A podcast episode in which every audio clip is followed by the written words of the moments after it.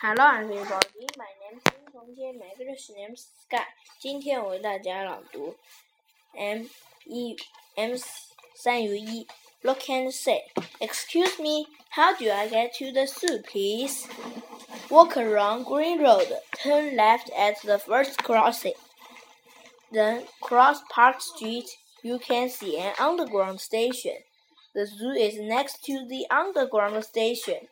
Go around Green Road and turn left and then cross Park Street, right? Yes, that's right.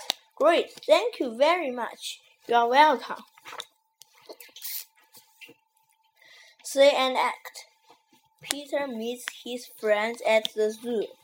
They want to see different animals. They are looking at a map of the zoo. What do you want to see? I want to see the monkeys. I want to see the birds. I want to see the crocodiles. Okay, we can walk around Summer Lane and then turn right. We can see the monkeys on our right. then we can walk around Spring Lane and see the birds. After that, we can turn left and walk around Winter Lane.